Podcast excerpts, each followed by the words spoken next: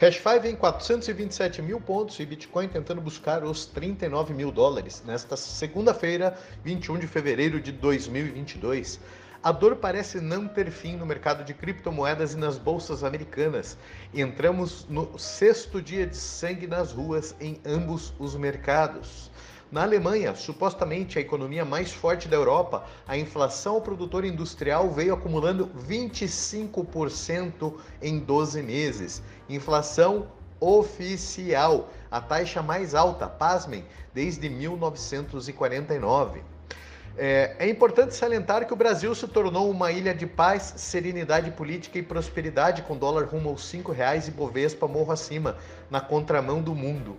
Não tenho a pretensão de saber o que está acontecendo, mas posso afirmar que isto ah, não é normal. Estamos com um tombo superior a 50% das máximas no nosso mercado aqui das criptomoedas e não é possível sequer oferecer um consolo a vocês, amigos, clientes e investidores.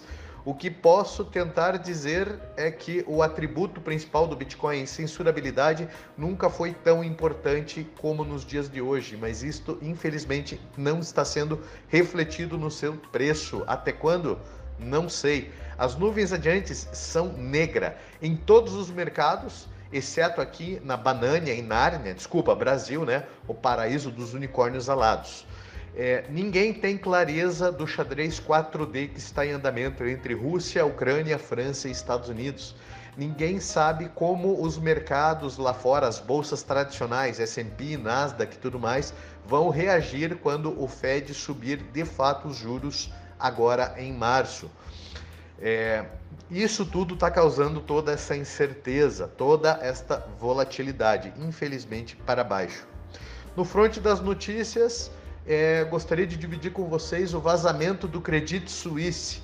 O banco cheiroso dos multimilionários do mundo movimentou mais de 100 bilhões de dólares recentemente para mais de 18 mil bandidos fichados, entre corruptos, mafiosos, estupradores, ditadores, pedófilos e traficantes de droga. Mas nunca se esqueça, o Bitcoin é que é o grande facilitador dos bandidos. Enfim, a hipocrisia. Quanto ao Bitcoin, hash rate nas máximas mostra que, apesar do pessimismo no preço, a rede continua muito saudável, atraindo pesados investimentos em hardware.